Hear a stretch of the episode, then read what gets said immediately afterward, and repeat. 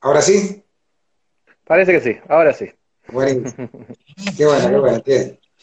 Bueno, acá estamos, vamos a charlar un poquito, conocer quién es Malicia. ¿Y por qué te pusieron Malicia? ¿Estás malo sos? ¿Qué onda? No, fue un apodo que me puso en este mundo de la capoeira mi primer profesor, que fue el profesor Esteban Capoeira. Y en parte, cuando me lo explicó, cuando el día que, me dijo ese apodo, era porque estábamos charlando y hice un par de comentarios así medio que él dijo maliciosos. Qué malicioso que sos al hablar. Y quedó más del lado de ese lado. Igual viste que malicia en, portugués y en español tienen sentidos diferentes. Nosotros lo asociamos inmediatamente con la maldad, pero en portugués no tiene tanto ese, e, e, e, esa connotación. Es algo un poco más por el lado de la picardía o de, cierta, no sé, no es lo mismo. Son esas palabras que a veces cuesta traducir. Explicar ¿no? Capoeira tiene malicia y ellos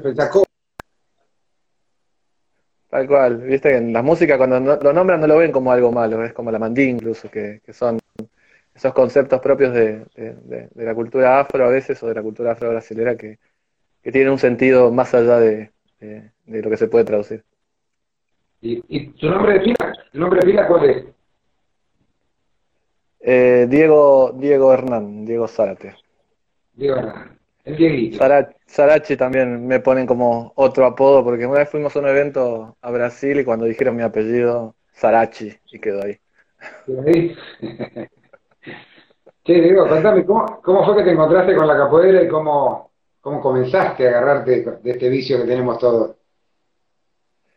Mirá, eh, creo que como a muchas, a muchas personas les pasó de haber visto alguna publicidad o incluso con algún videojuego, y como que fue una idea que tuve, me quedó dando vuelta, busqué un poco acá por, por, por que, y Varela, que es donde vivo, y, supuse que eran cosas que por acá no iba a encontrar y, que por ahí en Capital.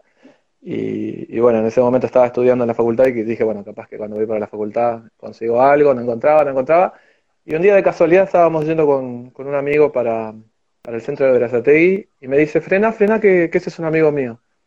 Vamos a llevarlo, capaz que va para el centro. Bueno, frené, lo subimos, empezaron a charlar entre ellos. Y mi amigo le pregunta, ¿y seguís dando clase de capoeira? Ah, ahí levanté la oreja. Sí, sí, sí, ahora incluso la semana que viene vamos a dar una clase ahí eh, abierta en tal gimnasio. Y ahí me dio un volante y, empecé a la clase siguiente eh, con, Esteban, Esteban Comodo. Conocido en el ambiente acá. ¿Qué, año era por ahí? Abril del 2006. Ya 14 ah, años y un poco. Y bastante. Qué bueno, qué bueno. ¿Y, ahí arrancaste, y no paraste nunca más o tuviste tus, tus altibajos, como casi todos? Así como, como parar, parar, no, no paré. Pero sí, por ahí no, había meses que no, entrenaba eh, todas las semanas, pero mínimamente una vez por mes algo hacía. Eh, después, bueno, el, grupo acá también tuvo sus altibajos eh, por distintas cuestiones que ahora capaz que te cuento. Y, bueno, el ritmo se cortaba un poco, pero como dice el dicho, ¿no? Una vez capoeira, siempre capoeira. Es, raro salir de, esto. por ahí poner pausas a veces sí, pero salir, salir es raro. Sí, siempre estuviste ahí en el grupo, la verdad que soy sincero, sé muy poco del grupo tuyo, porque claro, estar tan lejos por ahí en distancia de donde estábamos nosotros, era raro que nos encontremos, o tal vez en algún encuentro nos hemos encontrado, nos hemos visto, tal vez en algún encuentro ahí en Olivos, pero sé muy poquito del grupo Beribazú. ¿Podrás hacer un pequeño raconto de todo eso? Sí, te cuento rapidito. Eh, es un grupo creado y fundado por Mestre Zulu, en, Brasilia en el año 1972. Eh, es un maestre que, bueno, tiene mucho, mucho reconocimiento en, esa zona, incluso en aquella época en todo Brasil los mestres se conocían, es, conocido y amigo de algunos mestres más renombrados. Eh, fue, fue a partir de un trabajo en una escuela, eh, él fue montando, creando una pedagogía diferenciada, siempre pensándolo en el, en el, en el contexto del, ámbito educativo, y forman una metodología y un ideario, él dice, eh, una especie de, binomio de arte-lucha eh, sobre lo que se basa un poco la, hasta el día de hoy la, los fundamentos del grupo. E incluso hoy en día el, el, Mestre Zulusa no, está, no forma más parte del, del, grupo Beribazú, lo fundó y en 1994 por cuestiones personales decidió ir, salir del grupo. Y ahí eh, los mestres que estaban formados en esa época, que ya eran creo que alrededor de 10, 12, metros, 12 mestres, no me acuerdo bien de esa parte de la historia, eh, bueno, tomaron la, decisión de continuar con, el grupo, con la bandera, con todo el ideario que, habían aprendido de Mestre Zulu, y conformaron para, porque no, no querían caer en esta lógica de, que existiera un dueño o un presidente eh, único del grupo y se conformó lo que fue el Consejo de Mestres, que después otros grupos lo, replicaron, por el hecho de que tiene una cuestión, una estructura un poco más, más democrática, más organizada en, en cuanto a, armar un estatuto y, y, todo siempre consultado, incluso las graduaciones. Hasta hace unos años, ahora cambió de nuevo un poco el formato del consejo, hasta, hasta hace unos años, todas las graduaciones eh, de docente para arriba eran consultadas al consejo. El mestre que, que, la solicitaba decía, tengo tal persona, tal alumno que va, está preparado para pegar tal graduación y se pedía todo un requisito de tipo un, currículum de esa persona como para seguir avanzando. Y yo siempre estuve en, eh, eh, o sea, desde el comienzo, siempre estuve en este grupo y siempre me identifiqué con, con un montón de esta filosofía, esta lógica, que más allá de la formalidad, eh, a, nivel humano, eh, también a veces nosotros jugamos, como varios grupos juegan, con la idea de familia, ¿no? Eh, que se siente como una familia. Personas que conozco todos los años de distintas ciudades allá de Brasil que siento que ya los conozco, ya los conozco de alguna manera por ahí a la distancia o porque los vi en alguna foto y, voy visitando distintos núcleos y, genera esa sensación. Y ahora, por ejemplo, en época de cuarentena, tuve la oportunidad de conocer a través de, videollamadas a un montón de personas, incluso entrenando con un montón de personas que capaz que me cruzó alguna vez y, entro al, aula que está dando y me sumo y, soy uno más ahí me siento recómodo porque justamente se genera esa, esa cordialidad. Mira qué buena onda, che. ¿Y qué, quién trajo al grupo Azul Argentina? Bien, eh, entonces te, había nombrado al primer profesor que fue Esteban Cómodo, Cómodo. Eh, él fue alumno de Mestre Cronos también, eh, eh tiene una larga historia, una interesante historia. Y en un momento fue recorriendo, subiendo, llegando a, Brasil, y en Florianópolis lo conoce a Mestre Falcón. Capaz que lo escuchaste nombrar alguna vez. viene, año, por medio, viene para acá, lo traemos.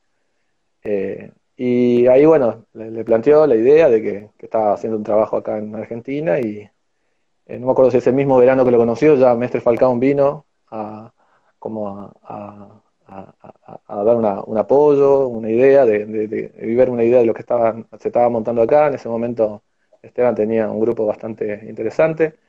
Mi compañero que está acá seguramente asistiendo, que es Neguiño, Neguiño Beribazú, eh, era uno de los alumnos de esa época con, Esteban y tenían un grupo.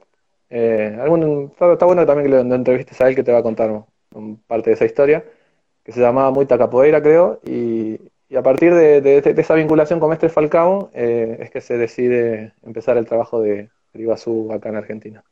Mira qué bueno. Qué bueno. Pues que de hecho creo que uno de los pocos videos que hay del Mestre Cronos en YouTube es de un evento tuyo, de un pas tuyo, de, un evento de Beribazú, ¿no? Puede ser, no, no, no, no, no, no estoy al tanto de todos los registros que hay subidos a internet, pero él estuvo en el evento del 2013. Sí, la vez pasada estaba buscando unas fotos cuando después de ver una de las entrevistas que le hiciste y nosotros también lo entrevistamos. Ahora un ratito te cuento que tenemos un proyecto también interesante. ¿Ah, sí?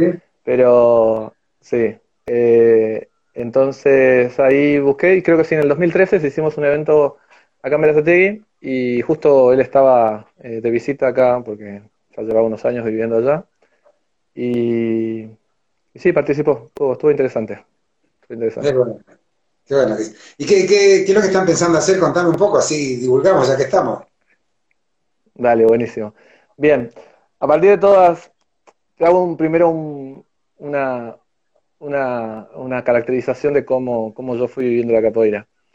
Eh, para mí hay personas que practican capoeira, personas que entrenan capoeira y personas que estudian capoeira. Y hace unos años que a mí me, me, llama más la atención estudiar la capoeira además de practicarla. Eh, y bueno, eh, en el 2018 tuvimos la oportunidad de traer a otro de los grandes mestres de nuestro grupo, que, fue, que es mestre Fabio, y vino con una propuesta de un seminario pedagógico. Eh, fue una jornada de un día entero que hicimos ahí en, en, el gimnasio de uno de los chicos de Ganga Zumbi. participaron bastantes personas, bastantes de los profes de, de los grupos con los que intercambiamos siempre. Y a partir de ahí quedó como una, un espíritu de, seguir eh, eh, eh, estudiando, investigando, y armamos un grupo de estudio, primero por, por WhatsApp, con, con, varias de las personas que participaron de ese día y otras más. Y al principio la idea era intercambiar los textos que había dejado Mestre Fabio y hacer tipo grupos de estudio a partir de, algún material propuesto. un par de veces intercambiamos algún material, pero en un momento, en una de las charlas, surgió la pregunta de ¿Cómo empezó la capoeira en Argentina? O sea, una pregunta de la que todos nos hicimos alguna vez, pero que teníamos por ahí pequeñas migajas, ideas, o escuchamos alguna vez alguna teoría de quién fue la primera persona. Y, bueno, empezamos a hacernos esa pregunta, le dimos un poco más de forma al proyecto, y la idea es generar un, rastreo de, esa historia, reconstruirla, eh, primero a partir de las personas que sabemos que están de hace más tiempo eh, acá, por lo menos acá en la zona de Buenos Aires. También estamos con los chicos de, de Córdoba, eh, eh, con Mauri, con Seba, y ellos también están haciendo ese trabajo ahí con la capoeira de, de, Córdoba y, demás, investigando y entrevistando a, las personas más antiguas, ¿no? Y, y, está, está, está surgiendo, está interesante, ya hicimos unas cuantas entrevistas también. Eh, por ahora tienen un carácter así como más interno, más nuestro. Vamos a recopilar información y después, bueno, vamos a procesarla y ahí vamos, cuando tengamos algo más armado, a divulgarlo o a compartirlo. También tenemos pensado hacer un, registro de practicantes de capoeira acá en Argentina. Estamos dando forma al formulario para que tenga eh, la mayor cantidad de datos relevantes y, y pertinentes como para armar un registro que sí se va a divulgar también para hacer una especie de base de datos de si alguien un día sale a andar por el país, saber, más o menos como, lo que estás haciendo vos, eh, saber dónde hay capoeira en, toda la Argentina y acceder a esa base de datos y decir, bien, voy a tal lado, voy a recorrer tal, tal región del país, sé que hay capoeira acá y allá y, tal persona. Mira, Entonces, bueno, está, proyectos todavía. Además está decirte, Dieguito, que todo el material que tenemos está a disposición para que lo puedan usar a piacere y bueno, sí, sí. en lo que podamos colaborar, eh, que ahí estamos, no es que, nada más lejos de nosotros tres, de, Salva, de Gastón y mío, de, querer siempre ser, ah, somos los primeros porque somos esto, porque nosotros, nada de nada que ver con eso, olvídate. Y todo el material que nosotros tenemos está a disposición de quien quiera, obviamente que tenga ganas de hacer algo, algo bueno, algo positivo, ¿no? Salvo que sea, termine, Editando las cosas y terminemos diciendo cualquier cosa, ¿viste? Pero, pero no, no, no, siempre con la mejor, con la mejor de las intenciones. Y sí, ya, ya estuve mirando varias, no todas, de las entrevistas que hiciste. Y me sirven de referencia también como para, para seguir rastreando y armando la lista de los posibles entrevistados. Así que vamos, a compartir entrevistados. Empezamos buscando caporistas en la Argentina y terminamos reformulando un poquitito la historia de la capoeira en la Argentina, porque con cada uno que hablamos hemos investigado cuándo empezaron, con quién empezaron, y bueno, y más o menos se armó como una especie de mapa pero realmente es interesante el laburo que estamos haciendo. Tanta, aparte hemos entrevistado a, todos los grupos, creo, no hemos dejado ninguno afuera. Eh, y bueno, y cada uno con su historia, todas muy parecidas, eh, gente, toda gente macanudísima. Así que realmente está bueno. si sirve eso, mandale para adelante.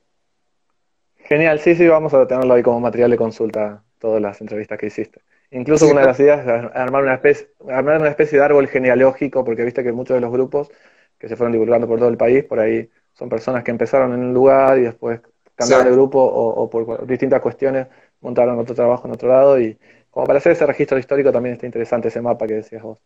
Claro. Súper interesante. Eso bueno, eh, eh, si querés verlo están en, Instagram, pero si no también Jorge Vieji Aguilera, ahí están todas las historietas. Sí, sí, sí.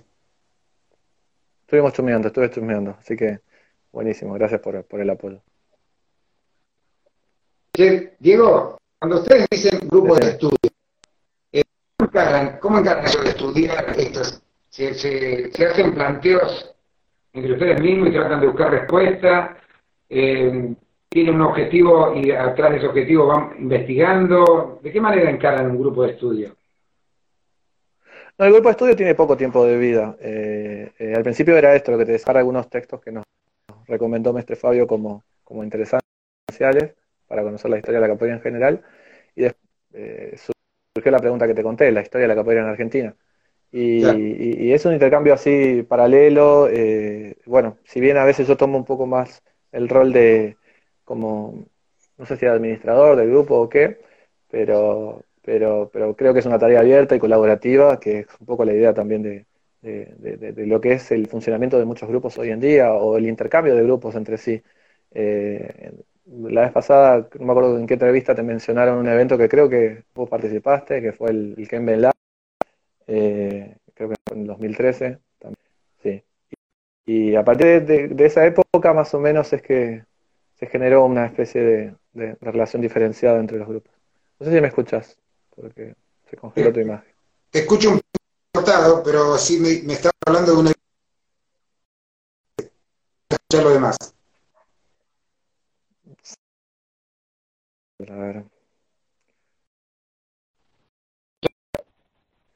Facebook hay algo que no arregló en, Instagram. ¿Ahí? ¿Me escuchaste? Sí, te escucho cortadísimo. Pero bueno, no sé qué, qué se va a escuchar de lo que dije. Se corta un poquito, se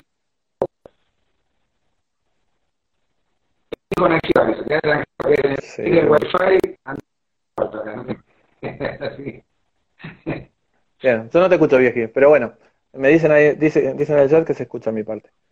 Bueno, eso, eh, eh, lo que les contaba, que, justamente creo que son distintos niveles de implicación que las personas que entran en la capoeira alcanzan, ¿no? Eh, lo que tiene capoeira creo que es algo que fascina de entrada, incluso como entraron muchas personas, es a partir de, los movimientos físicos, incluso a través de la música capaz, y después te vas encontrando con todo lo que hay detrás que no se ve de, de primera mano, ¿no? Con toda la historia, con todos los fundamentos con toda la cuestión de conexión interpersonal, internacional, eh, intercultural, ¿no? estos enlaces que se llegan a armar a partir de un arte, ¿no? porque es justamente lo que, que creo que facilita el arte es esto, superar barreras eh, culturales o, políticas y, hacer que las personas se encuentren a partir de, algo común y tan enriquecedor como es esto. ¿no? Ya. digo, ¿a qué te dedicas aparte de la capoeira? ¿Tenés alguna profesión, estudio, algo? ¿O este, le das derecho a la capoeira como modo de vida en, completo? No, al contrario, no, nunca pensé la capoeira como, como un trabajo o como vivir de. Eh, conozco pocas personas que vivan de la capoeira y, no, nunca fue mi objetivo. Eh, yo soy psicólogo, soy profesor de psicología también. Eh, mi principal fuente de trabajo está en dar clases en escuelas y en profesorados y bueno, y la atención en consultorio, que bueno, ahora es a partir de videollamadas. Eh, y, desde esa perspectiva, eh, también Capoeira me, sedujo por ese lado, porque soy muy racional. Todo el tiempo estoy pensando y todo lo paso por el entendimiento o la interpretación, desde las palabras o desde las ideas. Y, hacer eso con el cuerpo me cuesta muchísimo. Entonces Capoeira como que me dio esa soltura de, de dejar de pensar Incluso yo envidio mucho a muchas personas que se nota que cuando están jugando eh, no están pensando, están el, es el cuerpo el que piensa, no, no, no la cabeza. Entonces a, todos nos pasó de decir, uy, en, el próximo juego voy a meter tal secuencia, tal otro y tal movimiento. Y después cuando lo querés pensar, la velocidad del, del juego no te da, no te da para, para, pensar tanto. Entonces tenés que fluir. Y, y, es algo como que todavía tengo como desafío que, me cuesta muchísimo de soltarme y no pensar tanto. Claro, yo supongo que alguien que, todo lo pasa por lo intelectual, llegar a lo emocional debe ser bastante difícil, ¿no? Por ahí no tanto lo emocional, sino lo físico. Lo emocional, dentro de todo, creo que, lo manejo bien.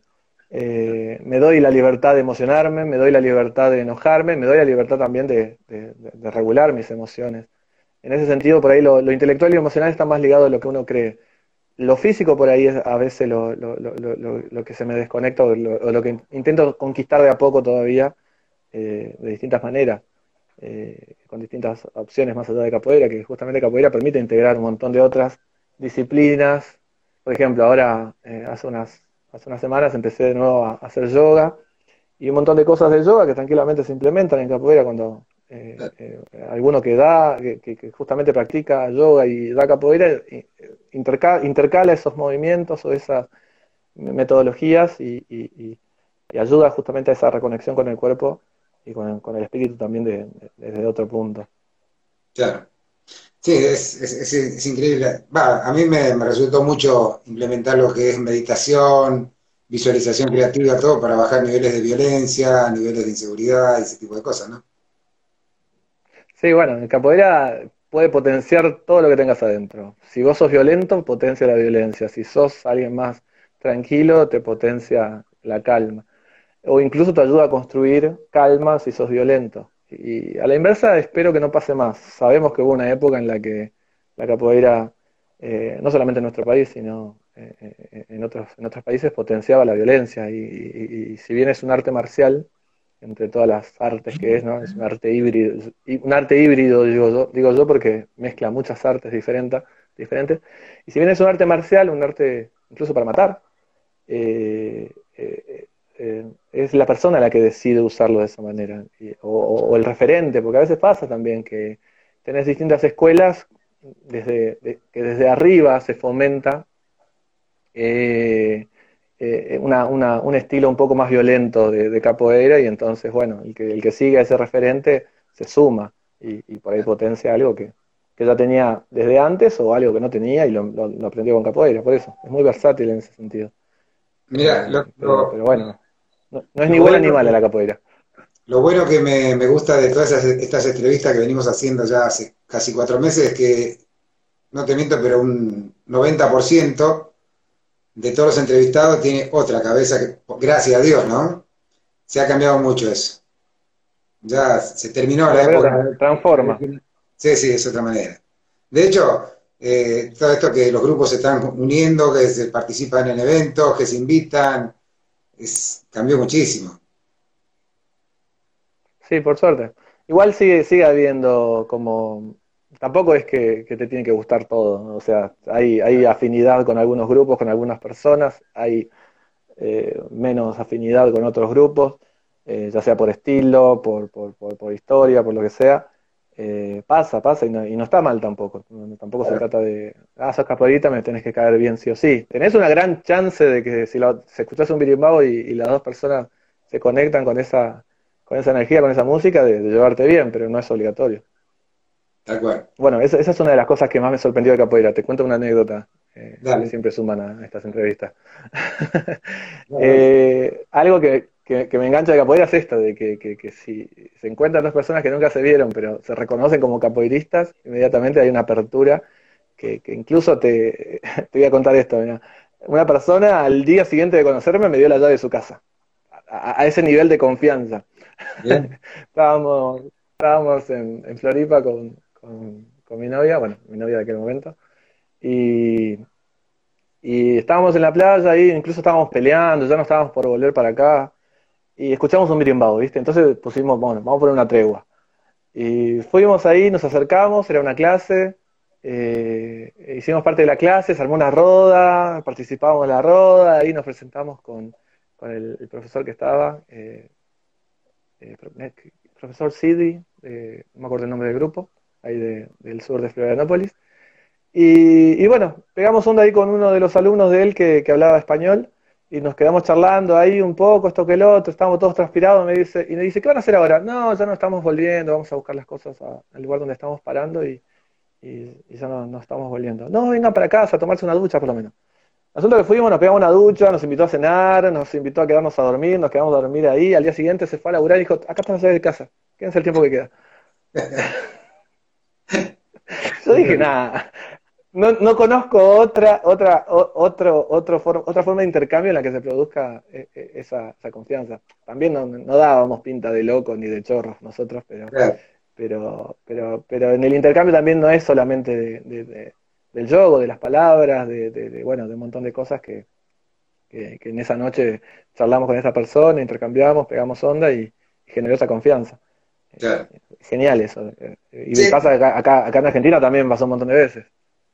Y, ahora te pregunto, porque viste que casi todas las mujeres que hemos entrevistado son psicólogas o psicólogas sociales, y ahora tengo un varón psicólogo, entonces digo, qué, qué, loco, ¿no? Que sea la psicología una de las materias más preponderantes dentro de la capoeira, ¿no?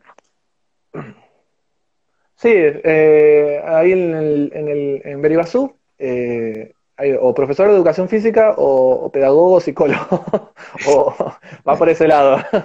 eh, parte del grupo fomenta siempre esa, esa idea de, estar vinculado con el mundo académico y, de, justamente esta idea de que te digo de estudiar capoeira viene un poco por ese lado.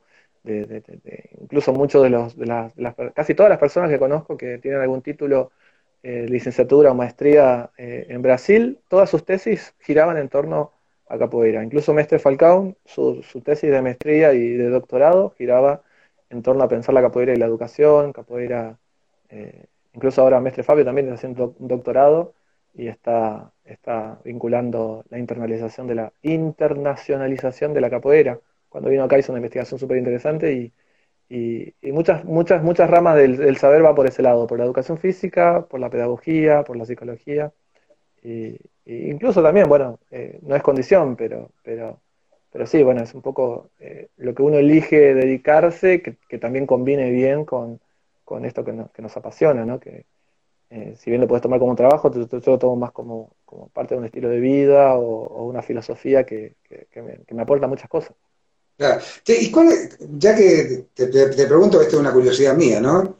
¿Qué, ¿Cuáles son las características que tenemos los argentinos para que nos enganchamos tanto con la capoeira? ¿Hiciste alguna vez, eh, reflexionaste un poco sobre eso? ¿Hiciste una, mirada sobre eso alguna vez?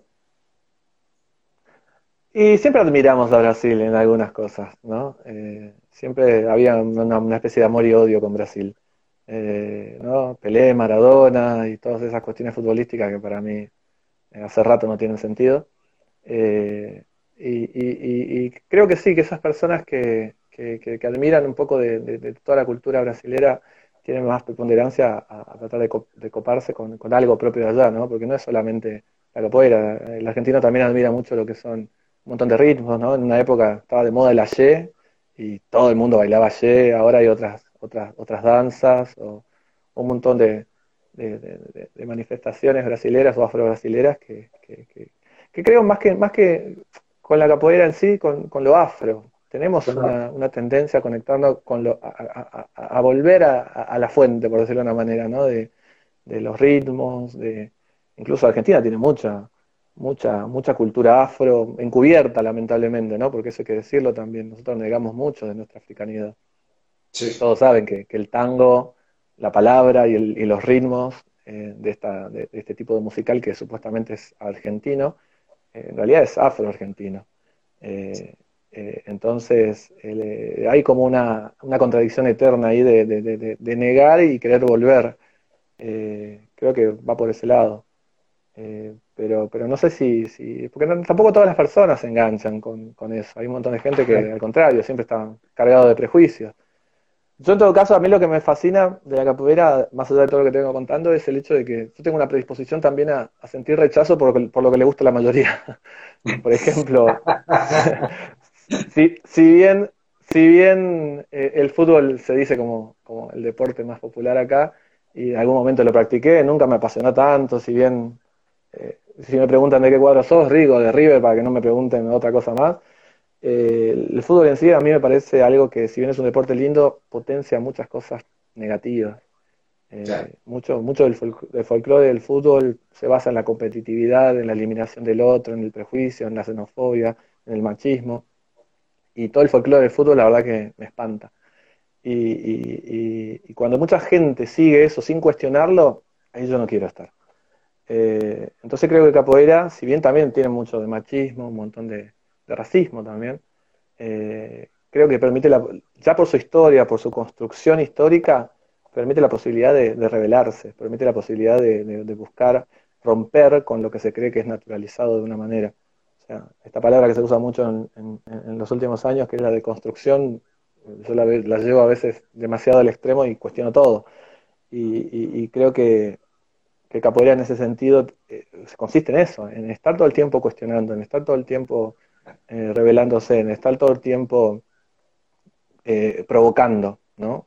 incluso en el yoga. En el yoga yo creo que se trata de eso, de provocación, en el buen sentido y en el mal sentido también, pero de estar todo el tiempo incomodando al otro para que se mueva.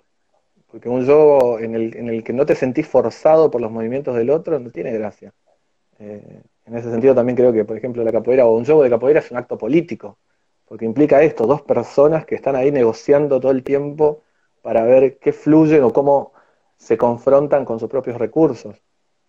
Eh, y en ese sentido también, capoeira es algo único de que, de que el principal eh, rival que tenés en la capoeira sos vos mismo.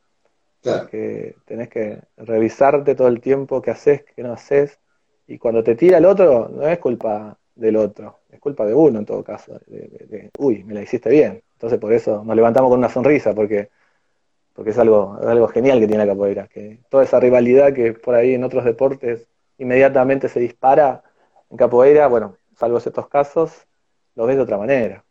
El arte de levantarse sonriendo, decía. Bueno, eh, justamente eso que vos decías me venía a la imagen inmediatamente de decir, sí, cuando es una cosa de negociar y una cosa que tiene que fluir, cuando uno se pone rígido, donde se rompe toda armonía, ¿no es cierto? Donde ya ahí se va la mierda toda. Sí, sí, exactamente. Bueno, eh, incluso pasa, me ha pasado a mí de, qué sé yo, entrar en un juego, que, que me hicieron alguna que me jodió, salí, y cuando entró el otro, de nuevo dije acá corto el y, me, vengo. Me fue peor. O sea, no va por ese lado. Vos que yo últimamente eh, charlo mucho con muchos eh, compañeros, muchos camaradas de diferentes graduaciones. la verdad que la graduación no importa, pero sí con diferentes camaradas caporistas. Y lo que mucho hablo con ellos es el tema de, la aceptación del otro, ¿no? Que, en este yogo que estamos haciendo, que tenemos que descubrir nuestra manera de jugar y muchos me tildan, ah, vos sos antimestre. No, al contrario, nada más lejos de mí que ser antimestre, pero, pero sí creo mucho y defiendo mucho eh, la aceptación del otro como sea. O sea, si el otro viene y me dice que, que eso, por así decirte, ya que estamos hablando, o que yo traje el tema de mestre, no mestre, alumno, no alumno, si vos querés ponerte el título de mestre Saiyajin, y bueno, ya vos con tu mestre, título de mestre Saiyajin, yo no sé quién para decirte vos no sos. Entonces ahí es donde empiezan los despelotes y cuando empiezan algunas rigideces que no aceptan eso y empiezan los quilombos, ¿viste? Y yo digo, después tendrá que hacerse cargo de lo que dice o lo que hace en, una roda, en, el trabajo que hace comunitario o con sus alumnos, pero eso ya no somos nosotros quien debemos juzgar y decir este es válido y este no. ¿Qué sé yo cómo es eso, no? En ese sentido también hablamos mucho con mucha gente y y también, aparte de nuestra historia como caporístico, caporística en Argentina, sabemos que hay mucho, mucho paraquedista y poco, poco árbol con raíz. Entonces, eh, ¿cómo, ¿cómo saber? Sí, es un tema, es un tema de un debate eterno ese de capoeira sin mestre, ¿no? si nos ponemos a pensar, eh, los primeros capoeiristas no tenían mestres, tal, tal como los conocemos hoy en día. Eh, al ser una, una, una construcción que viene de la cultura afro, eh, City siempre tiene este respeto por el más antiguo. Creo que eso se tiene que mantener más allá del título o lo que significa hoy en día mestre. Eh, respetar a, los ancestros, eh, una cuestión espiritual o, simplemente a, las personas más antiguas. también tampoco tenemos que hacer una idealización demasiada de los, de los mestres. por ejemplo, hoy estaba pensando, hoy, hoy es feriado para mí. ¿Por qué? Porque es el Día del Maestro. Pero con nuestros próceres nos pasa un poco también eso, de, idealizarlos, de creer que son personas eh, sin defectos o que fueron héroes. Y, si bien desde la historia se, evita esta cuestión de lo bueno y lo malo, eh, eh, por ejemplo, la persona que dio honor al Día del Maestro, que fue Sarmiento, fue alto racista, alto genocida, y esa parte no se cuenta tanto. Y es justamente por esta, este conflicto que tiene el ser humano de no querer eh, ir en contra de sus líderes o de sus referentes ideales. Eh, y en Capoeira pasa mucho eso. Y, en los últimos años he escuchado historias de maestros reconocidísimos que, lo digo así medio desprolijo, pero que no son buenas personas. Y, aún así eh, tienen mantienen intacto la devoción de, sus seguidores, de sus discípulos. Eh, hay, personas que han salido y, cuando contaron por qué salieron y dieron el argumento de por qué salieron, eh, quedó en la nada eso también. Entonces, eso es, eso es, es algo súper conflictivo a nivel humano en general, y dentro de la capoeira no, no nos salvamos. De, tampoco es garantía de que un mestre te va, va a ser una luz incuestionable que te va a guiar por el buen camino. Claro. ¿Qué sé yo? Eh, dentro de los más fundamentalistas te dicen que la capoeira sin mestre no, no tiene sentido. Para mí la capoeira va más allá de los mestres, no menospreciándolos. Al contrario, son esenciales. Pero es una experiencia individual, además de colectiva, que, la persona se conecta más allá de tener un mestre o no. Lo ideal sería tener un referente. Eh, siempre ahí, eh, que, que, no sea incuestionable. Eso fue un poco lo que a veces me, llevó a tener, estar en conflicto con, mi primer docente, que, bueno, estuvimos cinco o seis años así ligados como alumno y, profesor. Y, el hecho de que yo, como te venía diciendo, siempre cuestiono, les cuestioné un par de cosas que, por ahí no le gustaron, eh, y, a partir de, esas diferencias y diferencias personales nos fuimos distanciando. Y yo sufrí muchísimo eso, porque si bien tengo a, a Mestre Falcón como referencia, o cuando alguien te pregunta quién es tu mestre, eh, digo Mestre Falcao, pero es por, la construcción que yo hago con el Mestre, principalmente cuando viajo allá, en enero, que él hace siempre un evento, y es ese mes o esas dos semanas, tres semanas que yo tengo de vivenciar eso que muchos brasileños viven día a día, y que te, facilita otro tipo de, llegada a la capoeira con Mestre. Acá la capoeira sin Mestre muchas veces es por una condición de que eh, de justamente de, esta dificultad de que no tenemos ese referente o ese referente se fue o lo cuestionaste y te separaste de ese referente y no pudiste hacer otra ligación con otro referente porque no pudiste viajar o porque elegiste un camino así un poco más eh, a la deriva, porque es un poco un camino a la deriva. No quiere decir que no sea un camino, pero es un camino a la deriva. Eh, pero bueno, también hay distintas referencias, ¿no? No, tenés que tener por ahí un solo mestre. Yo tengo a mi mestre de referencia y después tengo otros mestres y mestras, porque eso también hay que decirlo.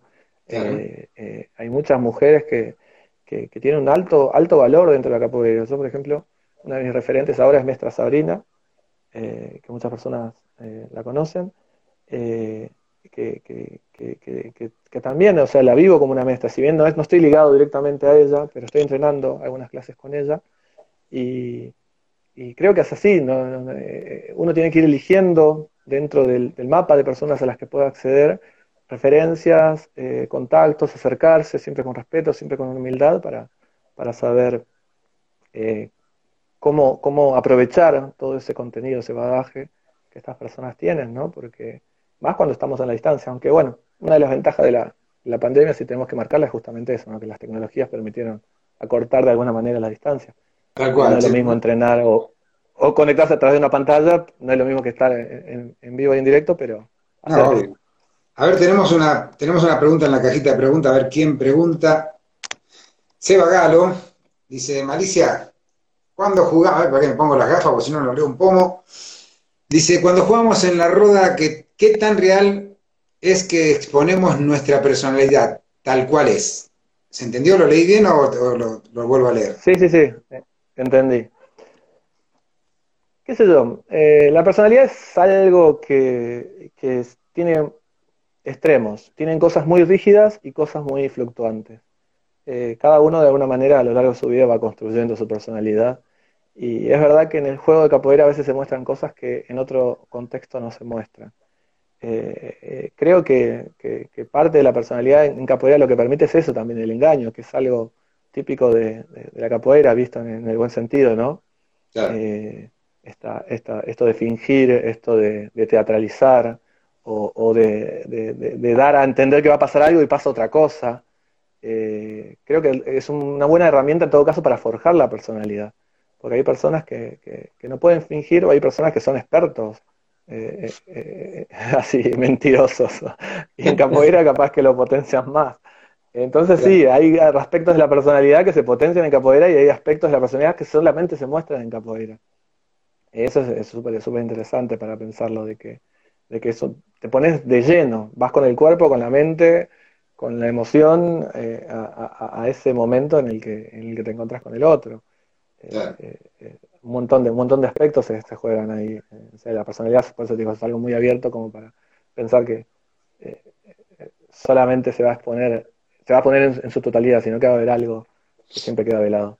Mira, justamente hoy hablábamos eso con un camarada que decíamos cómo está mal interpretada, eso es lo que hablábamos al principio de la malicia, ¿no? En portugués o en castellano, y que muchos justamente encubrían esa, esa mala acción dentro de, ah, es caporista, re manjinguero, es malicioso, porque se mandaron una cagada tremenda y no sabían cómo justificarla, decíamos, y hablábamos con respecto a otras artes, que decían, bueno, pero eh, no sé, por ejemplo, las artes marciales orientales están todas muy basadas en el bullido, en la honorabilidad de la persona, en la rectitud de la persona, y de repente los que estábamos en otras artes marciales, vinimos a la capoeira, nos encontramos con esto y nos descolocó totalmente, ¿no? Y, y entonces decíamos, bueno, ¿dónde están los valores que uno transmite, cómo los transmite, y si realmente entran dentro de la malicia o no, y si eso es solamente para el yogo o es también para la vida eh, eh, cotidiana, ¿no? Bueno, esa es una de las ventajas que da el arte del engaño, de que pareciera ser que todo es válido. El engaño es válido en todo momento. No, no es válido en todo momento. Hay ciertas situaciones en las que tenés que ser auténtico, en las que eh, actuar de buena fe y, que, y, que, por ahí el hecho de no manejar como propia de nuestro léxico un montón de palabras, las queremos meter a la fuerza y en realidad no. Hay personas que son mala leche o mala gente y no es por eso que son maliciosos en el sentido de capoeira o mandingueros. Eh, eh, hay de todo. El asunto es que, bueno, eh, ¿quién es el juez para decir quién actuó de mala fe y quién no? Entonces ahí es una cuestión ética y moral de, cada persona que, que, bueno, la capoeira a veces se puede engañar y a veces no. Te das cuenta cuando una rastrera fue con mala intención. te das cuenta cuando, cuando, cuando no, no, no fue una fluidez del juego y fue una intención agresiva. Hay de todo. A ver, acá Martín Flax, el contramestre Martín Flax nos dice, capoeira sin mestre, donde la misma es parte de la cultura, es una cosa. Donde no lo es, cualquier cosa es misma cosa. Medio confuso, pero no, no me quedó muy claro. Capoeira sin mestre, la, la misma es parte de la cultura, es una cosa. Donde no lo es, cualquier cosa es la misma cosa. Sí, creo, creo entender lo que dijo Martincito, pero medio un trabalengua, pero Por ahí, por ahí lo, interpreto por el lado de, que nosotros tomamos prestado una cultura, no es nuestra cultura. Eh, capoeira no es, eh, por más que sepamos hablar portugués con fluidez, por más que tengamos incluso ascendencia afro, eh, somos argentinos y la capoeira es afro-brasilera.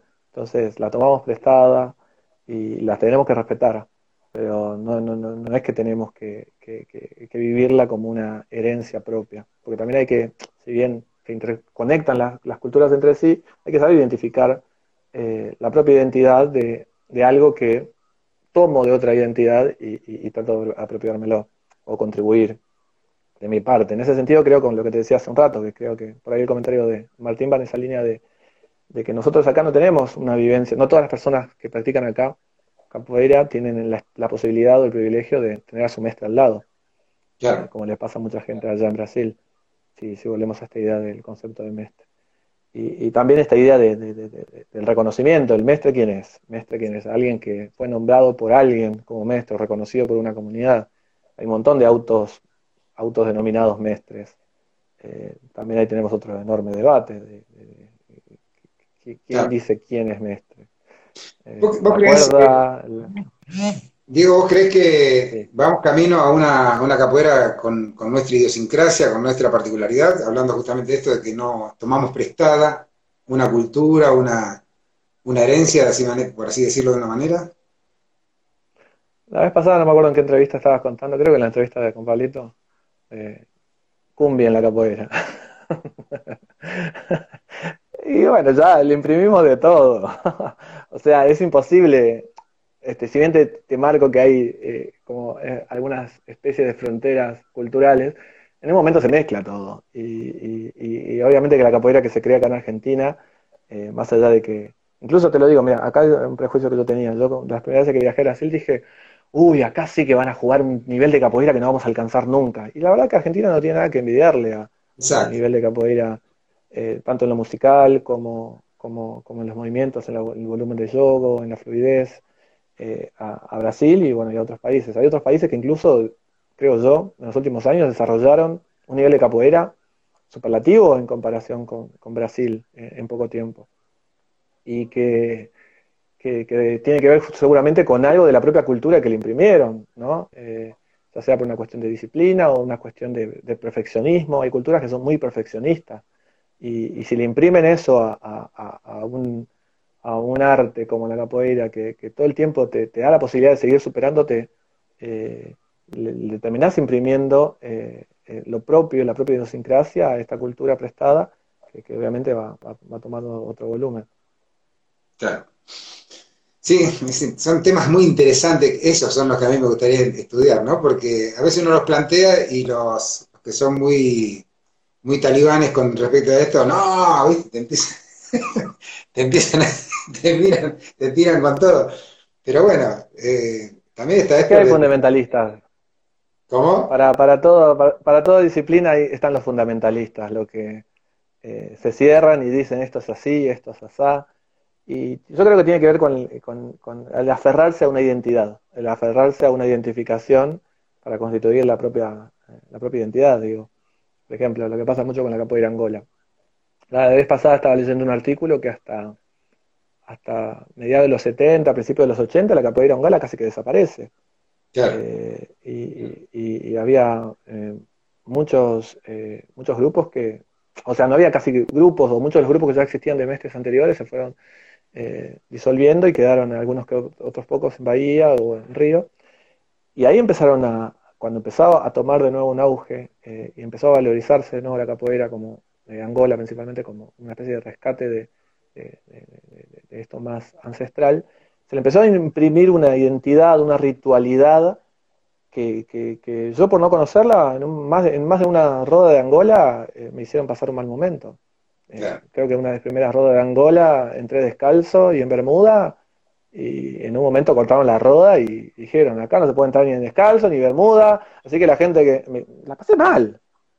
O sea, la pasé mal por el hecho de que no sabía eso, que obviamente hay que respetarlo porque son las leyes de la casa, por decirlo de una manera. Pero hay formas y formas de decir eh, esta cuestión de, cuáles son los códigos de mi roda. Entonces en ese momento la pasé mal. Eh, y bueno, tiene que ver con, esa construcción de la identidad para firmarse en ciertos fundamentos que por ahí son entendibles y otros que vos decís son caprichos en realidad. Eh, porque los negros esclavos, la gran mayoría no tenían zapatos. Los negros esclavizados, eh, la gran mayoría no tenían zapatos. Entonces, ¿qué me vas a venir a decir que no se puede jugar capoeira descalzo? Entonces, pero bueno, son fundamentos de cada historia de cada grupo. Tal cual. Che, qué, lindo, qué interesante esta charla, me, me gusta porque andamos recorriendo diferentes sendas que tiene la capoeira que por ahí a veces eh, cuesta tocarlo, o no lo tenemos claro y tocamos medio de oído, entonces está, está bueno de repente con alguien que está, se ve que, se ve que venís investigando hace rato y tenés algunos conceptos claros y eso me gusta, me gusta poder charlarlo, ¿no? Así que lo cual te, eh, agradezco. O sea, yo la pienso, o sea, si, yo más que, más que psicólogo soy educador, yo me, me, defiendo más por ese lado. Eh, veo, la educación como, como, como el camino, como el, eh, eh, es por acá. Para cualquier cosa que, que, quieras cambiar, mejorar, modificar, es la educación la clave, para todo, lo que se te ocurra. Los problemas económicos, los problemas raciales, los problemas de diferencias, desigualdad social, el machismo, el racismo, todo va y se resuelve por el lado de la educación. Y creo que la, la, capoeira en ese sentido es una herramienta de, educación y de transformación inagotable, pero acá es algo que por ahí creo que vi las pasadas en algunos de los videos que hiciste, que estaría bueno también debatirlo de, de, cualquiera puede ser educador, cualquiera puede enseñar, en capoeira cualquiera puede dar clases, eh, eso también a veces me, genera ese ruido o ese eh, tiro esa idea como para, para, para sumar a esta línea de debates, ¿no? Porque si hay algo que, en la educación, ah, ya hace tiempo se descartó, incluso en la psicología de la educación, es creer que el que tiene conocimiento ya está en condiciones de enseñar, y no es así. Eh, hay muchas personas que, tienen muchísimo conocimiento, pero eso no es garantía de que sean educadores. Cual. Eh, eh, eso es una lógica demasiado conductista que, a veces puede generar mucho daño, porque, acompañar el aprendizaje de otra persona requiere primero, más que en focalizarse en lo que le vas a ayudar a construir, en lo que ya tiene construido. Eh, entender de dónde viene, entender lo que es, entender lo que le gusta, y dentro de lo que le puedas proponer, ver cómo enganchar lo que trae con lo que tenés. Eh, y no es fácil eso, no es fácil, a veces demanda mucho trabajo. ¿Te identificas mucho con entender que... ¿Te identificas con la línea de Paula eh, Freire? Creo que sí, es un referente pedagógico que, también por, el, por, la implicación política que tenían todas sus, ideas, ¿no? La idea de, siempre pensar de que la educación viene eh, tiene que llegar hasta abajo y desde abajo se hace la transformación hacia arriba. Eh, sí, apoyo, pero bueno, él mismo, lamentablemente, que era un genio en, la pedagogía, cuando tuvo la posibilidad de actuar, eh, le pusieron tantas trabas que, no pudo plasmar casi nada de lo que tenía teorizado. No convenía. Entonces, si a él no le convenía, obviamente, lamentablemente, la educación, si bien es uno de los principales argumentos que tienen los políticos, no es un negocio para los políticos la educación. Eh, porque tal cual, es un, es un negocio que si invertís hoy, recién tenés resultados dentro de 10 años. Y, los mandatos duran 4. Entonces, ¿para qué voy a invertir en educación? ¿Sabes qué? Hay una cosa que me, que, me llama mucho la atención y que me gustaría, no imponerlo, pero sí plantearlo en los en, todos los grupos que están haciendo estudios. Cuando todos dicen, hablan de, a todos les pregunto, ¿qué son los fundamentos acá afuera? ¿no? Entonces, es una cosa tan finita entre una cosa que es eh, por así decirlo, rituales o costumbres que tiene un grupo, o reglamento que tiene un grupo, y otra cosa es el fundamento, pero nadie te dice exactamente, bueno, en mi grupo los fundamentos son tales. Entonces sería bueno por ahí hacer como una especie de compendio, por así llamarlo, ¿no? De, fundamentos de la capoeira, rituales de la capoeira y, eh, no sé, eh, reglamentos de la capoeira, ¿no? Para que no se confundan tanto y que cuando uno diga, ¿tiene fundamento? Ah, sí, ¿cuáles son? Ta, ta, ta, ta. Y no esa cosa etérea, esa cosa en el aire, medio tácita, que nadie te sabe explicar, que nadie te dice concretamente. Tiene filosofía. Ah, sí, bueno, ¿cuál es la filosofía de la capoeira? Y ahí empezamos que cada uno le mete la filosofía que más le guste y que más, más se siente afín, ¿no es cierto? Entonces, creo que tendríamos que por ahí nosotros que estamos del lado de afuera tomando prestada esta, esta, esta arte tan linda, por ahí ordenarlo en cachetitos, ya que por ahí eh, no he leído o no me he enterado de que nadie ordenara de esta manera la capoeira, no en otros lados. Bien, es interesante lo que decís porque eh, muchos de los fundamentalistas en realidad yo creo que son adoradores de la norma. Eh, ¿Qué quiero decir? lo que se disfraza como ritual muchas veces en realidad encubre un dispositivo de poder, que a alguien le conviene que sea así. No, porque esta, así forma la batería de mestre tal. Y Mestre tal, capaz que un día lo armó así y dijo, bueno, desde ahora va a ser así y es mi identidad, se arma así. Y entonces, no, mirá, arma la batería como Mestre tal. Y en realidad es un ejercicio de poder de Mestre tal para instalar una identidad. Eh, y acá, bueno, es otro de, los, otro de los temas que a veces eh, hay que hablar también en esta idea de los fundamentos, que vos decís. Hasta qué punto un fundamento no es eh, una marca, una identidad, o en el sentido de marca en el sentido de, un producto. ¿No? Porque la batería de o, el yogo de tal grupo es así. Entonces es para generar un producto empaquetado que sea más fácil de vender. Eh, o sea, entonces hay que... Es una pregunta que tampoco va a tener una respuesta, porque ¿quién, quién tiene la autoridad como para decir esto es fundamento, esto no? Lo máximo que podemos estar de, acuerdo todos es que si suena un, eh, eh, capoeiras con birimbago, capaz, no sé. Ahí podemos sí tener un común acuerdo del 100%, del fundamento principal, como para decirlo. Eh, después, desde ahí...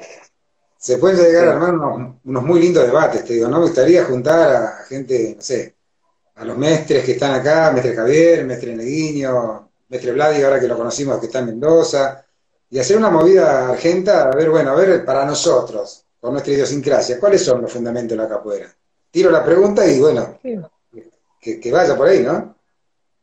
Creo que lo habrán intentado varios, varios grupos antes de, esta propuesta que tirás eh, a nivel internacional, incluso hay muchas confederaciones de capoeira que intentaron, pero no llegaron más lejos porque justamente creo que la capoeira, en tanto herramienta también de provocación y de, y de, revelación, hace eso, que nos cuesta atarnos a normas eh, universales.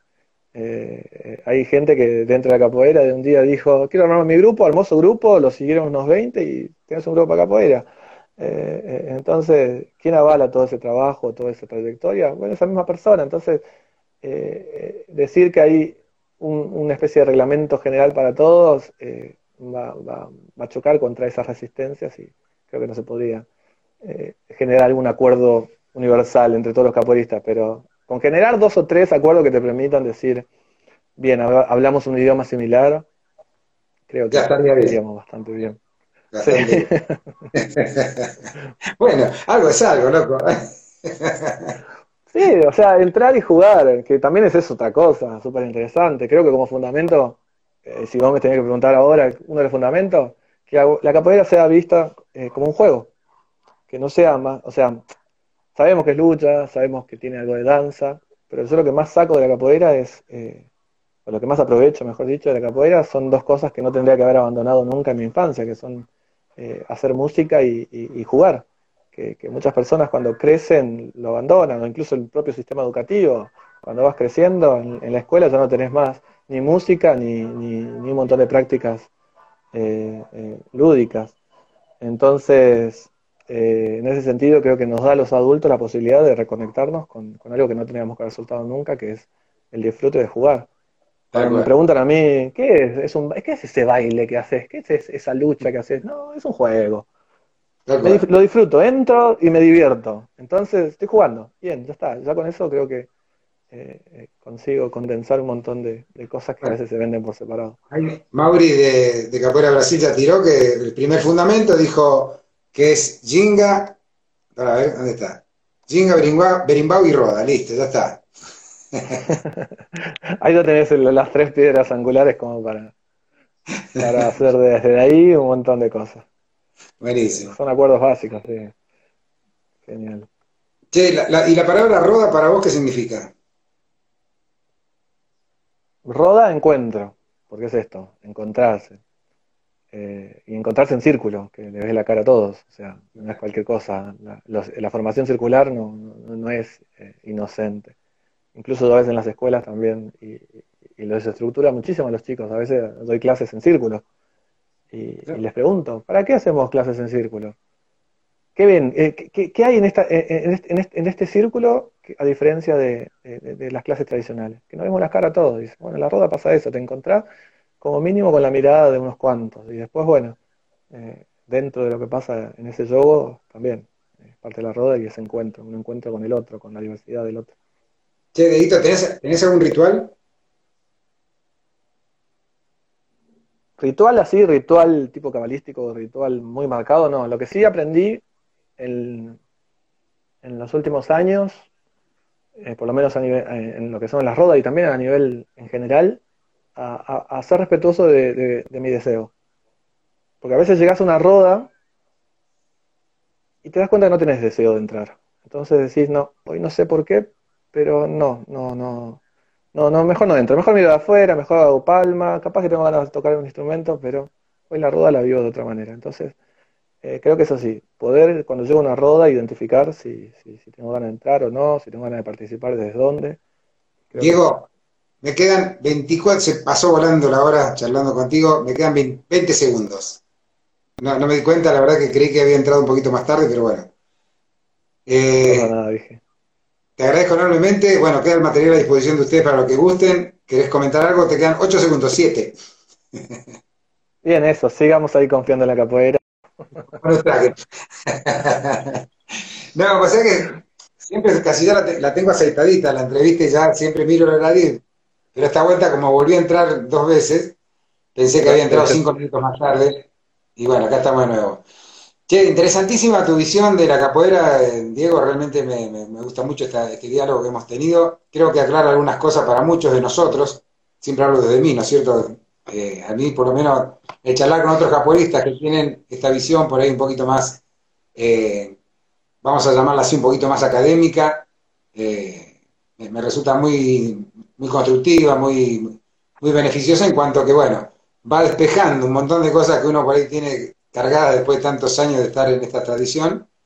Y viene la, sangre nueva, viene la gente nueva con, otra cabeza, con otros sentimientos y realmente eh, creo que amplían mucho más nuestro concepto de lo que es la capoeira, ¿no? Sí, eh, a veces me han tildado, viste, como que la gente se lo toma mal cuando por ahí academizo demasiado algunas cuestiones. Pero ah, no reniego de eso, porque creo que siempre el estudio te, te da la posibilidad de abrir la cabeza. Eh, quien no tuvo el acceso porque no pudo, porque no lo decidió, eh, así, o porque no pudo, porque hay gente que no, realmente no pudo estudiar, eh, tiene otra escuela que es la escuela de la vida, la escuela de la calle, que, no vale menos. pero, pero por ahí a veces es más difícil desde esa, desde, esa, desde esa visión romper con algunas cuestiones que son ejercicios de poder de otras personas. lo digo de otra manera. poder cuestionar, poder desarrollar un pensamiento crítico eh, no siempre se alcanza sin formación, sin educación formal. Eh, creo que es algo que, me, que a mí me benefició el, hecho de poder haber estudiado, que agradezco a, mi familia que me bancó y, también que, tuve la posibilidad de, decidirlo siempre. Eh, es eso, de, desarrollar un pensamiento que, ayuda a cuestionar lo que a veces te, instalan y te dicen que es así.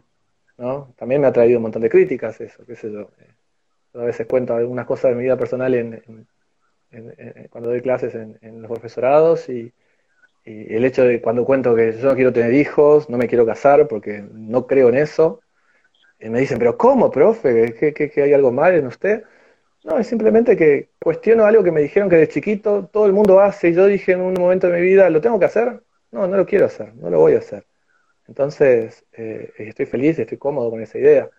Eh, y, en capoeira pasa mucho eso también, de, que a veces está bueno también rebelarse un poco contra... O sea, creo que volviendo un poquito a la idea de los mestres. Un buen mestre es aquel que, sabe recibir la crítica de su alumno también, sabe eh, identificar eh, cuando es algo equivocado o cuando es algo válido. Y, a veces muchos, muchos mestres se, se, dejan guiar, o profesores, incluso capoeiristas de, todo, de toda graduación, se dejan de llevar demasiado por el ego y el ego nubla la posibilidad de abrir la cabeza, eh, eh, en el sentido de entender que hay distintos puntos de vista más allá del propio. Y que hay que cuestionar. Uno cuando va a entrar en, un juego, va a entrar sabiendo que existe la posibilidad de que lo tiren. Lo mismo pasa en una discusión, en una charla, en lo que sea. Vos no podés entrar a un debate sin contemplar la posibilidad de, que pueda estar equivocada tu posición. eso pasa muchísimo en un montón de debates, que te, te digo uno así al pasar machismo, por ejemplo. Hay mucha gente que dice, no, yo no soy machista, yo no soy machista, yo no soy machista. Si ya entras con esa, con esa, con esa certeza, no entendiste nada de, qué es el machismo. Eh, porque, porque nacimos en una sociedad machista, así que todos somos machistas. Yo soy un machista en recuperación. Hay cosas que antes hacía que hoy no hago más. Eh, y el que no puede eh, partir de la, de la idea de que de que esto se está, que se está debatiendo, yo puedo estar manchado, puedo estar realmente haciendo algo que, no está bien y capaz que no me doy cuenta, eh, eh, si vas con la certeza de que estás haciendo todo bien, no vas a llegar a ningún lado más allá de metro cuadrado que te, que te, rodea. Tal cual. Y sí, sobre todo ahora, más que a mí me, interesa y me gusta mucho, eh, siendo padre de, cuatro mujeres, todas muy, muy de carácter muy fuertes, eh, cómo me han, me han pegado cada cachetazo para deconstruirme y, obviamente que al principio mi machismo, viste, me hacía el poronga, que no, que están equivocada, que yo. Y cuando te empezás a replantear nuevamente, tienes razón, y tienes razón, y al final cada vez más chiquito, tienes, razón, y bueno, y ahora estoy totalmente permeable, y cuando me dicen algo, ah, sí, puede ser, ¿qué pasó? Como que eso también es un ejercicio muy fuerte que, que todos tenemos que hacer, ¿no es cierto? Para, me imagino más en una, una disciplina tan machista como, como es lo que es la capoeira, que en toda Latinoamérica en general, todas las cosas están impregnadas de machismo, ¿no es cierto? Un arte marcial netamente... esto tiene que ver con, un, con un mal peor, o que no es peor, sino que atraviesa justamente todo esto que es la relación con el error. La gente no está acostumbrada a, en general, no todos y todas, no digo algún grupo en especial, a lidiar con el error. Eh, lleva un tiempo largo eh, cuando te, das cuenta, primero reconocer que te equivocaste y cuando te diste cuenta que te equivocaste, eh, no, martirizarte o no culpabilizarte, o, negarlo o ocultarlo. Hay mucha gente que, el error lo oculta con agresión. para no reconocer que, está equivocado, se enoja. Entonces, ahí también hay un laburo emocional que, que, ponele, yo intento en mi trabajo siempre aportar algo. eh, pero, pero tendría que ser algo sistemático, incluso en capoeira tendría que haber un montón de, formas de educar y de enseñar que ayuden a la gestión emocional, a entender a, las limitaciones, a valorizar los, recursos y desde ahí potenciar y ir construyendo y entender y saber reconocer, o mejor dicho, ayudar a reconocer qué es lo que cada persona desea o quiere. Hay personas que, que, capaz eh, terminan haciendo algo que realmente no desean por seguir a, una manada o, por algún mandato de, alguien en general. O sea, eh, eh, creo que, la liberación va por ese lado, eh, reconectar a los sujetos con, el deseo. Eso ya es un poco más de, la psicología, del psicoanálisis. Esta idea de, que cada persona se haga cargo de su deseo. Y en capoeira está esa opción siempre, o casi siempre de, decir, hoy quiero jugar, hoy quiero jugar mucho, hoy quiero jugar con tal, hoy quiero eh, eh, tocar el birimbao, hoy quiero, hoy quiero, hoy quiero, y, también entender que no es siempre yo quiero, porque también tenés ese que salió de la roda y ya se puso de nuevo al pie del birimbao. Eh, de esos tenés un montón. Y, está bueno también tener en ese deseo un registro del otro, porque, porque ahí también se juegan las jerarquías y los egos. Ah, no, no, si es mestre contra mestre o profesor tal, eh, puede comprar en el momento que se le cante las pelotas. Eh, tampoco eh, va por ese lado. es un, respetuoso del propio deseo y del deseo de los demás. y creo que nos falta muchísimo en ese sentido como para construir una sociedad que, primero se haga cargo del propio deseo y después respete el deseo del otro. Tal cual. ¿Cuánto, no? tenemos que aprender. ¿Cuánto, ¿Cuánto falta todavía para recorrer? Que, quiero era de uno dice... Pues es que una de las cosas que yo siempre notaba que, trataba de transmitir a los pibes era que yo puedo, ¿no? Cosa que tenemos muy marcadamente que no podemos hacer nada. La mayoría, limitaciones, no, y yo que voy a poder, y no.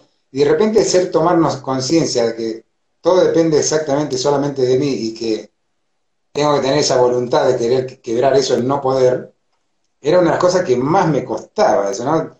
Entonces decía, yo me investigaba y preguntaba y iba y agarraba a un psicólogo, agarraba a un asistente social, agarraba a un, psicopedagogo, todo. ¿Qué puedo hacer para romper eso? Y bueno, cada uno tenía su librito y tratábamos de hacer lo que podíamos, pero era una de las cosas que mucho más me costaba de romper entre el grupo, ¿no? ¿Vos, cómo rompes eso? ¿Cómo de...? ¿Cómo lo tratás? Mira, eh, no hay una receta única. Eh, pero, pero sí va por el lado, creo, de, de, de, ayudarles a las personas a tener un registro de lo, de lo que viven, de lo que sienten. Eh, hay muchas personas que realmente reaccionan, por eso te digo de nuevo, la agresión es la salida más fácil para muchas personas, pero es porque justamente no saben identificar qué es lo que les pasa. Entonces la, agresión es inmediata y tiene una descarga placentera en el, en el instante. Entonces, frente a un estado de tensión, a veces la agresión inmediatamente te libera ese estado de tensión. En vez de vos frenar un segundo y decir, bueno, ¿qué me está pasando? Estoy triste, estoy angustiado, eh, estoy incómodo, eh, estoy negando algo que, no quiero. Entonces, ayudar a construir ese reconocimiento de lo que nos pasa internamente eh, tiene que ser algo para que realmente sea efectivo, global, no es solamente ni en la escuela, ni solamente en la, familia o solamente en capoeira. Si pudiéramos hacer eso, que, ese registro se, se fomente en la familia, en la escuela y en cualquier actividad como capoeira u otra que hagamos, eh, creo que sí, al toque las personas serían por lo menos menos infelices. No te digo más felices, pero menos infelices seguro. Eh, ah, yo creo que mi, filosofía de vida va por ese lado, por estar en paz, no por ser feliz. Después, si desde mi paz puedo construir la felicidad, perfecto. Y mi paz incluye no joder al otro. Eh, entonces, si, si, si yo evito el sufrimiento, evito joderme a mí y joder al otro, después lo positivo va a llegar. Eh, ya incluso eso es bastante eh, positivo. Pero, bueno. pero, pero bueno, es eso. Sí, con, la música, ¿cómo te conectas? Yo creo que la música es la, una de las grandes, de los grandes, la grande ventaja que tiene la capoeira en relación a cualquier otra disciplina. Eh, yo creo que, la música está siempre, está siempre, porque uno cuando se despierta, a veces se despierta con un tema musical, o una de las primeras cosas que, hacemos a veces durante el día es poner algo de música, de lo que sea. Y después si estás manija de capoeira, como dicen ustedes, estás todo el tiempo con el chichitín dondón. Me acuerdo cuando, cuando, vivía con cuando vivía con mis viejos y estaba al palo con la música capoeira, me decía mi viejo, ¿cuándo va a cambiar ese tema? Siempre el mismo tema. y es justamente esta cuestión de, que la música, por lo menos en capoeira, eh, es como una especie de mantra, una especie de trance que todo el tiempo te hace vibrar y, libera incluso, ¿no? Y cuando lo combinás con una roda, ya está, sos feliz, no, hay otra. Se, borran todas esas ideas que, son tóxicas por un ratito, por lo menos. ¿Tienes alguna canción preferida, Diego? Mira, a lo largo de, todos estos años, habré tenido música que, que, manejaba durante todo un verano, todo un año, y después no la cantaba más durante meses.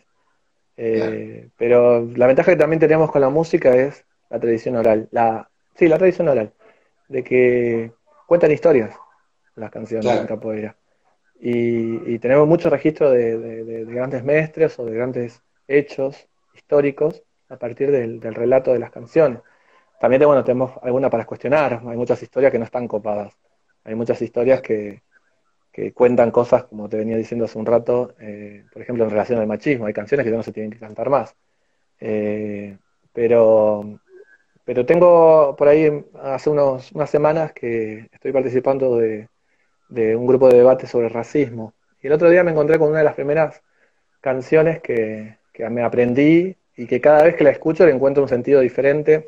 No porque la letra cambie, sino porque yo voy cambiando y, interpretando.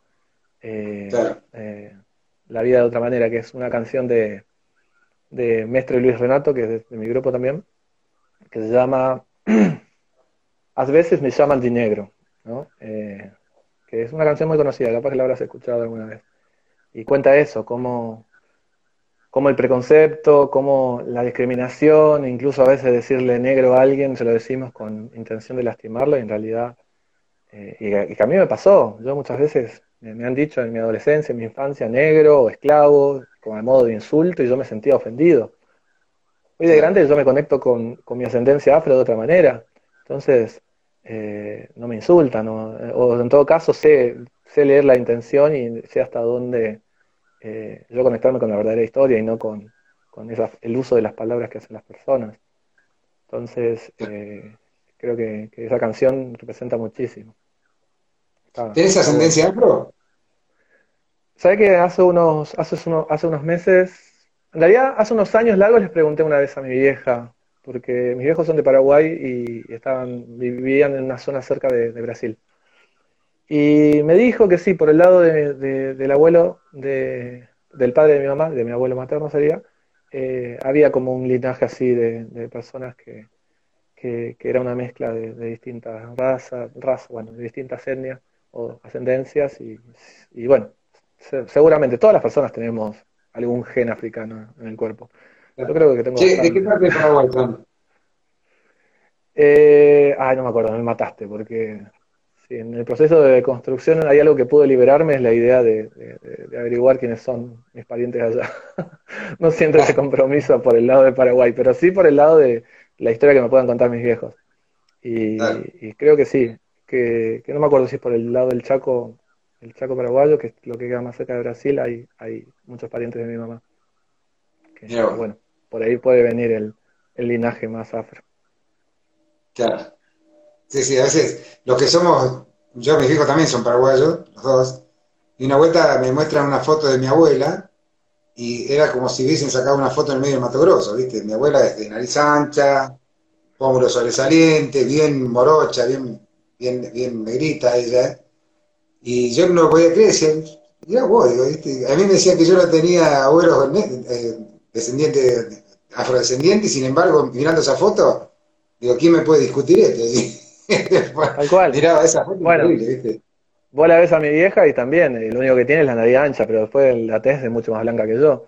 Y a veces los, los, genes quedan ahí eh, ocultos y después se manifiestan dos o tres generaciones después que es un poco lo que pasa con nuestra historia afro. Nuestra historia afro en la, en la, en la, época colonial estaba pleno, siempre con todo este racismo colonial que, sabemos que existe y que existió.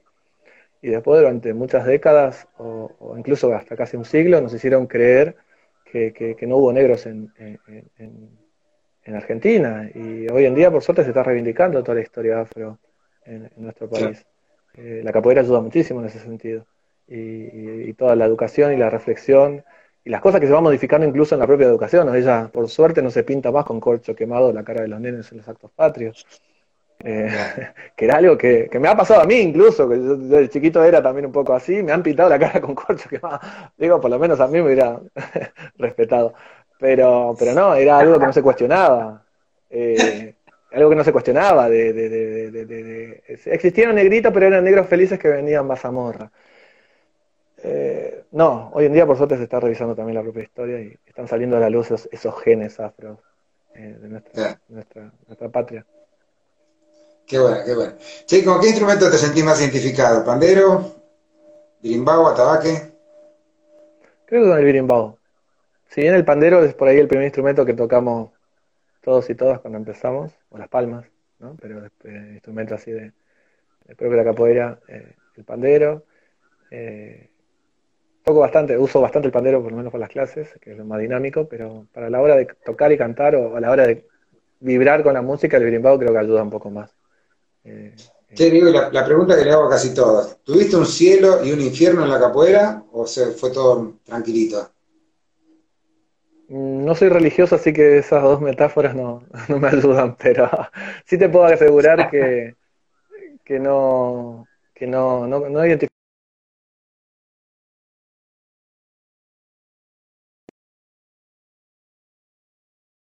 negativo fue por la, alguna de las personas que, con las que interactué, no por la capoeira en sí.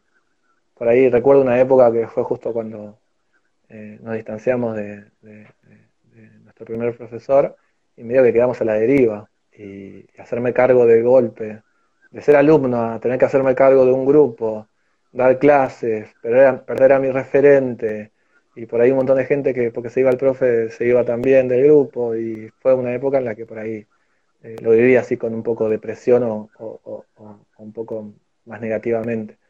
Pero hoy en día tengo otra visión de lo que es un grupo y por lo menos el grupo que quiero armar yo, que estamos armando acá con la gente que se copa. ¿Te gustaría compartirnos esa visión tuya del grupo? Eh, nosotros somos un grupo chico. Lo máximo que llegamos a tener en nuestra mejor época son 30 personas. Eh, y hace unos años es que, yo ofrezco el espacio, ofrezco mi forma de enseñar, eh, y, al que se quiera acercar por voluntad propia, se acerca, está, trato de hacer difusión, no soy el más fanático de las redes sociales para difundir, pero el que se quiere sumar se suma. Y después hacemos eh, rodas en espacios públicos, acá hay un par de plazas que son bastante concurridas, y, ahí vemos si la gente se suma. Pero si no se suma tampoco me, me, me, quita el sueño de decir, uy, no, se fueron dos personas, uy, no, dejó de entrenar fulanito. Mando mensaje, che, todo bien, pasó algo. No, voy a alejarme un tiempo. Bueno, listo, cuando quieras volver, vuelves, no pasa nada. Eh, va en esa lógica, en esa línea de, eh, si crece bien y si no crece, yo sigo entrenando y compartiendo con la gente que está. El que vuelva va, a volver y va a ser bien recibido. Bien, está bueno.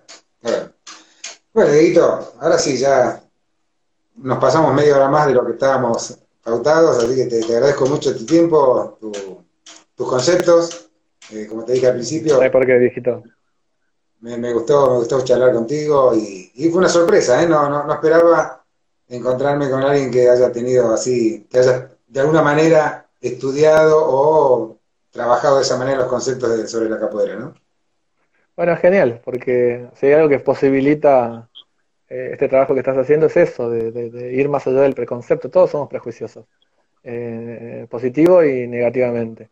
Y, esta posibilidad de tener una persona que, de alguna manera, todos escuchamos alguna vez del vieji, ¿no? y, ver que ya viene haciendo un trabajo así, que presenta algunas personas que capaz que vimos alguna vez, pero escuchamos un poco de su historia y sentimos que la conocemos un poco más, eh, justamente sirve para, para seguir fortaleciendo en, estos tiempos de pandemia que, que sí, sí, si nos descuidamos son todas pálidas. Eh, pero por suerte, por suerte eh, propuestas como la tuya o como tantas otras nos permiten, bueno, los que tenemos por ahí el privilegio de por lo menos no preocuparnos por ciertas cosas como el trabajo y demás, eh, eh, seguir conectados con la capoeira, incluso más que antes. Yo, por ejemplo, ahora estoy entrenando más que antes. Eh, y a través de a través de estas entrevistas y del laburo que venimos haciendo con la gente del grupo de estudio, eh, nos estamos conectando desde otro punto de vista que, por ahí, si no hubiera pandemia, no, no hubiéramos tocado. Claro, una, una, de las cosas positivas que rescato es que justamente hemos podido hablar con cualquiera en cualquier punto del país y nos ha acercado enormemente, que antes por ahí uno no se le ocurría de llamar a uno que estaba, no sé, en Tierra del Fuego y otro que estaba en Salta.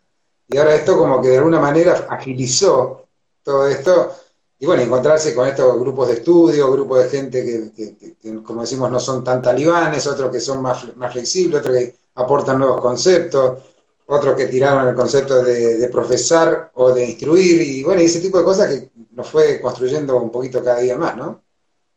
Sí, sí, es todo, un proceso y está bueno encontrarse con las experiencias de varios para, para, para revisar las propias o, respetar las que, las que existen. Eh, creo que, justamente esa es una de las ventajas, la posibilidad de reinventarse todo el tiempo y, hoy por fuerza mayor, algunos dicen por acto de Dios, yo digo por un bichito creado por el ser humano, no te digo en el laboratorio, pero sí en el descuido y la manipulación de la naturaleza, eh, nos, afecta. Bueno, eh, no nos vamos a meter en ese debate, pero seguramente es responsabilidad de la humanidad que, que toda la humanidad en este momento esté atravesando una situación difícil y bueno, hay que, buscar las formas para mantenerse juntos y,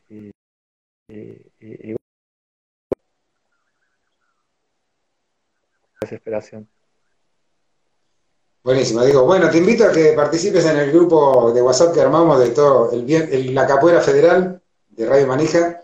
Y bueno, aportar lo que puedas, lo que quieras, lo que tengas ganas, si es para que siga creciendo el grupo y nos sigamos replanteando la capoeira, está más que bienvenido. Perfecto, Vieji. Gracias y seguí con esto que está buenísimo, dale. Dale, un abrazo grande, che.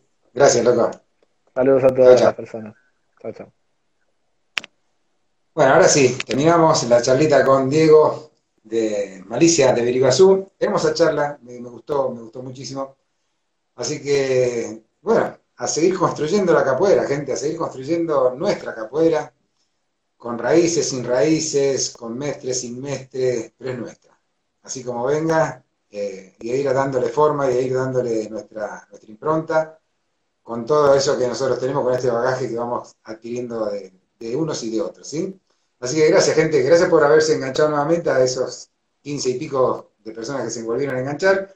Así que nos vemos el lunes. Tengo vacaciones hasta el lunes y el lunes arrancamos de nuevo con nuevas entrevistas aquí por Instagram, en las entrevistas del Vieji y por Radio Manija la radio de todos los japonistas, la radio más federal de todos los japonistas. Un abrazo grande para todos ustedes. Gracias por estar y buen fin de semana.